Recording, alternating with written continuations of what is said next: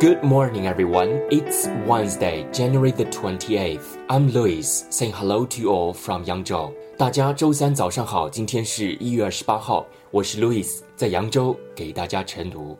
二零一五年一月十六日，歌手姚贝娜因乳腺癌复发去世，年仅三十三岁。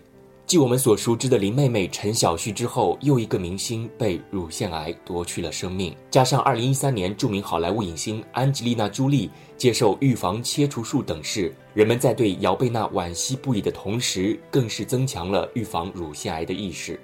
请看相关报道：The death of 33-year-old pop singer Yao Beina has brought breast cancer to fore again in China and raises breast cancer awareness of the public following American actress Angelina Jolie's decision to undergo a mastectomy。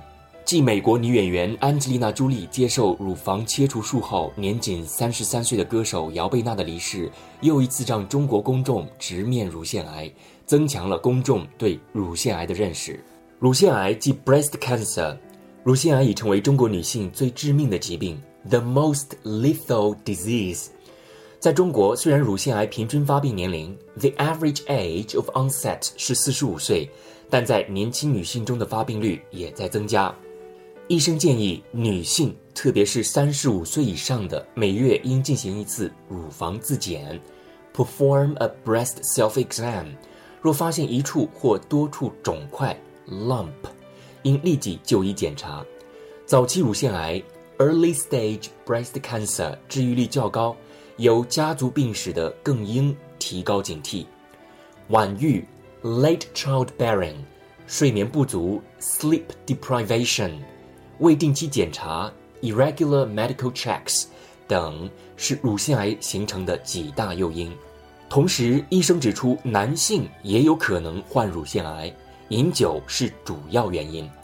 长期饮酒 （long-term alcohol consumption） 会导致酒精肝。alcohol liver 及肝硬化 liver cirrhosis，肝功能损害 liver function damages 会造成分泌过量雌性激素 excess estrogen，引起乳腺癌。目前每一百位乳腺癌患者中就有一名是男性。Now let's take a look at today's key vocabs and expressions. Number one，成为作为突出的或重要的。 to the fore, to the fore. Number two, 进行乳房切除术，undergo a mastectomy, undergo a mastectomy. Mastectomy 即乳房切除术，undergo 进行经历。Number three，最致命的疾病，the most lethal disease, the most lethal disease。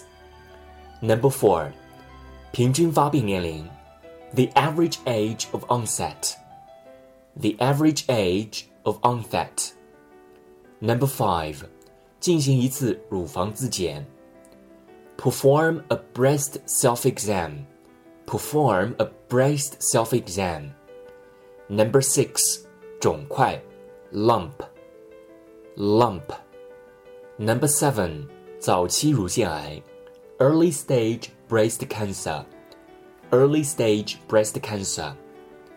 Number eight, 晚育 late childbearing, late childbearing.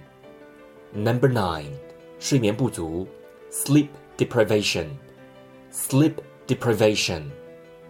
Number ten, 未定期检查 irregular medical checks, irregular medical checks. Number eleven，长期饮酒，long-term alcohol consumption，long-term alcohol consumption。Number twelve，肝功能损害，liver function damages，liver function damages。Number thirteen，酒精肝，alcohol liver，alcohol liver。Number fourteen，过量雌性激素，excess estrogen。 excess estrogen.